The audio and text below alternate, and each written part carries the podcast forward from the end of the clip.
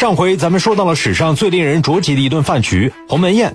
宴席上，范增多次暗示项羽无果，找来项庄舞剑，想要刺死刘邦。结果项伯又站出来为刘邦挡剑，一时间宴席上是杀机四伏，还带着一点点的尴尬。刘邦一看不妙啊，便瞅准了机会，果断尿遁，终于躲过一劫。放走刘邦是项羽犯的第一个错误，也是项羽人生的分水岭。项羽的人生啊，是一个标准的抛物线，在这之前都是向上的曲线。鸿门宴是他的顶点，在这个顶点之后，项羽就开始进入到了下降的通道，偶有反弹，但是趋势已定，退市无效了。吃完了这顿饭，刘邦就把关中让了出来。项羽觉得关中成了一个二手货，冲进去抢了一把，随手就把咸阳宫给烧了，包括里面许多的书籍也毁于一旦。大家都记得嬴政焚书坑儒是文化罪人，但不知道项羽在这方面的成就也是很高的。还有谁？霹雳一声震乾坤，一枚崭新的美品二货青年就这么诞生了。好了，项羽现在已经变成了当时最厉害的人了啊！又打了胜仗，又把皇帝给杀了，成了实力派的偶像。于是决定自己建立一个西楚王朝，给自己起了一个响亮的昵称，叫做西楚霸王。这个时候的他呢，突然想起来原来的那个楚王了。项羽突然恨得牙痒痒。这个楚怀王不怀好意呀，一直在打压项羽的势力。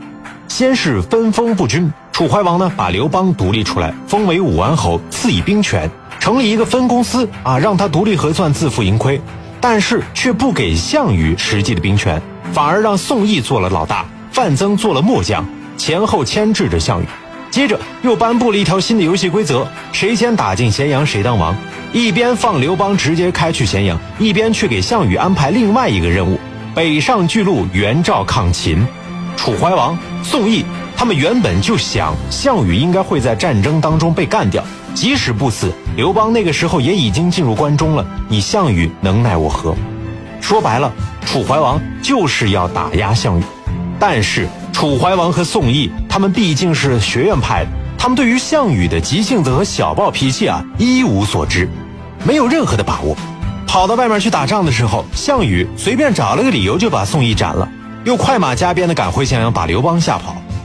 我不知道啊，项羽是因为太耿直，还是他机智的双眼早已看穿了一切？反正啊，他就把这一仇算在了楚怀王的身上，一刀干掉。这一愤青的行为呢，将原本高大上的项霸王降格为了花样作死小能手。接下来，项羽又干出了一件脑子宕机的事情。他不是西楚霸王了吗？他不是要建他的西楚王朝吗？总得定都啊。范增本来建议项羽以关中为基地，但是项羽是个恋家的男人，非要把他首都定在老家彭城。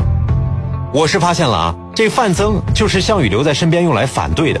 范增建议啥，项羽就不干啥。项羽啊，就是老天派来专门气死范增的。你啥意思你？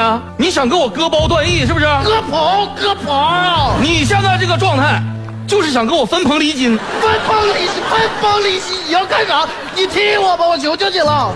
项羽要把首都定在彭城的原因，其实也很简单啊。彭城是我家，富贵不还乡，如锦衣夜行啊。我半夜走道还穿什么香奈儿 LV 啊？我穿着长袖还戴什么劳力士啊？我吃饭如果不拍照的话，我干嘛还要去饭馆呢？道理很简单，有钱烧的。但是霸王啊，你有没有想过，彭城这个地方真的不适合立都啊？那个地方是易攻难守，还没有什么八百里雾霾防空区，四面受敌，那就跟睡在广场的中央一样啊，谁都可能过来踩你一脚。但是项羽还是不听，老子发达了，不回家显摆显摆，我图什么呀？再说了，江浙沪还包邮呢。正所谓是有纹身的都怕热，用 iPhone 的都没兜，戴手表的爱拍腿，镶金牙的爱咧嘴。大英雄项羽要是放在今天呢，就是一个特别喜欢炫富的 low 货啊，不像是个要干什么大事的人，他就那么点出息。但越是这样，他越要干皇上干的那些事儿来，给我一个普通老百姓的拥抱。他当了西楚霸王之后干嘛呢？张罗着要分封诸侯。把当年跟他一起造反的那些小伙伴们啊，就召集起来要分封土地。于是第一届打老秦分红大会召开了。可是项羽啊，他真的就不是当领导的料，智商为零啊，管理能力基本就是负数。打土豪分田地这么令人欣喜的事情，让他干的，所有人都想摔盘子。凭什么？凭凭什么？到底是凭什么？项羽把原先复辟的六国后裔呀，都封到了边远贫瘠的土地上去，而肥沃富庶的地方全都给了自己的亲信，什么三姑六婆、七舅姥爷的都分了好地方。反正这分红的方案里头，十个九个想问候项羽他们家直系女家属。这种脱离人民群众、高高在上的感觉，实在是太舒服了。刘邦也是那九分之一。刘邦被评为汉王，自留地呢在汉中。汉中跟关中啊只差一个字，但差距就跟北京和北海的差别是一样一样的。汉中当时虽然说是挨着关中，但是穷成狗了呀。项羽对刘邦先进咸阳这事儿，其实还是耿耿于怀的。鸿门宴上一时圣母上身，没弄死他。这次他就不想再让刘邦好过了，戳死你！算了一下，打不过项羽，刘邦老老实实的搬到了汉中。一路上呢，还把进汉中的那个栈道啊给烧掉了。这什么意思呢？就是我不再惦记你们了，你们呢也就别惦记我了。我就在汉中啊，坐吃等死，老死让我就在那儿待着行了，别管我，Leave me alone。但其实，刘邦心里想的是，I will be back。真正厉害的人，你给他一手烂牌，他都能够打好。刘邦就是这样的人呢。项羽以为啊，这塞了刘邦一回，但是项羽却不知道汉中、关中挨着呢，而自己呢，则在欣赏完三个月的阿房宫大火之后啊，exciting 的就回到彭城了。这是项羽第二次犯二。这样的分封结果，其他的诸侯们自然也都不大满意。项羽回到彭城，还没好好的抱抱他的虞姬，大家又开始打成一团了。你瞅啥？瞅你咋的？咋着还不服啊？有本事你动我试试！干死他！天下又回归到了东周列国的乱局。老夫是个文化人，我是赛夫，先到这儿。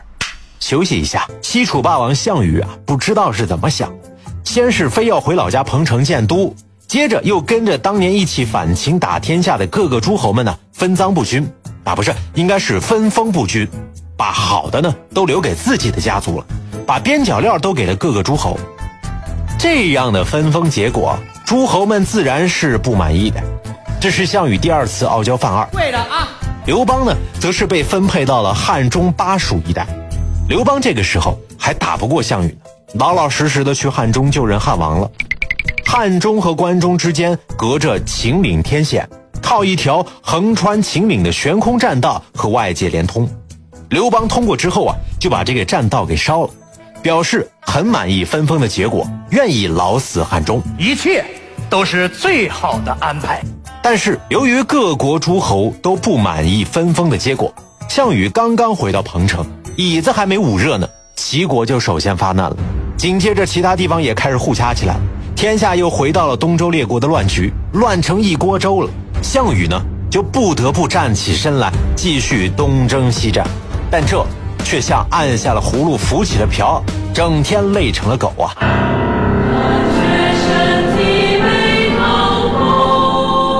你说你活活累死不就完了吗？当项羽累成狗的时候，刘邦啊却喵在汉中疯狂的练级。刘邦这货平时蔫的跟死狗一样，嘴上说着要老死汉中了，但其实人家在关起门来玩命的做练习题呢。一到关键时刻，人家注定是要闪亮登场。刘邦这号人呢，我们都见过，常年高居校园内最想揍的人榜首啊，天天说着“哎呀，我没有看书怎么办呀？天哪，考试我不会怎么办呢？”结果考出来之后九十八分，出去。简直就是心机 boy 当中的心机 boy 啊！这是刘邦第二次节操丢一地。项羽在救赵王的时候收服了三个秦朝的大将，后来分封土地的时候呢，就被安插在了关中监视刘邦。陕西素有三秦之地，就是这么来的。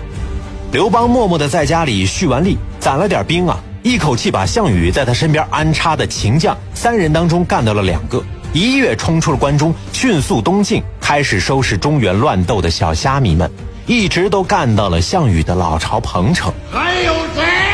但是在这儿，我们还是要先说说这其中最著名的一件事儿那就是刘邦明修栈道，暗度陈仓耍剑的事儿再给你一次机会，重新说。嗯，我们先说说这其中啊最著名的刘邦明修栈道，暗度陈仓这件史诗级别的军事指挥艺术，哈，他在历史上发挥着他孤独而又灿烂的光芒，引得后世顶礼膜拜呀。你看这样说可以吗？不行，你想想，你还漏了什么？嗯，哦，这个妙计啊，是聪明秃顶的韩信建议给刘邦的。韩信一开始啊，被大家看作是 loser，但是实际上是一个骨骼惊奇、深藏顶级军事天赋的人呐。韩信从项羽那边跳槽到了刘邦这儿，在项羽那儿，他只是个门卫小哥，但是刘邦却封他为了大将军，后世称他为小仙女兵，啊，不是兵仙。这回应该行了吧？啊，可以把刀收起来了吗？不得，你最后再做个预告。好，好，好啊！我后面呢，我们会专门开几期节目讲这位中国历史上杰出的军事家韩信的事儿。这回行了吧？哎呦，赛夫，你这样子自己跟自己演戏的样子哦，看起来真的蛮感人的。我看到了一种孤独啊！你这个样子让我很惆怅啊！滚当初项羽把关中赏给这三位秦朝的降将的时候，就是想要用他来遏制刘邦北上。刘邦等他具备了一定的实力之后，就抓准时机，迅速挥师东进。他的野心啊，就是想要和项羽争一争。韩信就提出了明修栈道，暗度陈仓的计策。陈仓是刘邦进入关中的必经之地，两地之间有险山峻岭阻隔，又有雍王章邯的重兵把守。刘邦按照韩信的计策，派了最信任的大将樊哙带领着一万人去修五百里栈道，并以军令限一个月之内修好。当然了，这样浩大的工程，即使是三年他都修不完的。所以项羽根本没把这事儿当回事儿，忙着收拾附近反对他的那些人了。哼，无聊。我们说过嘛，因为之前分赃不均，大家都在掀桌子摔瓶子。我招何不起救老爷？而明修栈道这件事儿也成功迷惑麻痹了陈仓的守将。陈仓的雍王章邯万万都没有想到，刘邦的精锐部队摸着无人知晓的小道，翻山越岭偷袭了陈仓。我们说了，刘邦这货平时蔫的跟死狗一样，但是到了该闪亮登场的时候，一点都不含糊，一口气灭了其中两人。这什么意思呢？刘邦这个老滑头啊，先是打通了项羽留下的三个小关当中的两关，也就是说灭了两个降将当热身了。公元前二百零五年。刘邦趁着项羽正在齐国和田荣死磕的机会，以项羽杀害山寨楚怀王为罪名，联合其他五路诸侯，组成了五十六万人的大军，前往讨伐项羽。楚汉战争正式开打。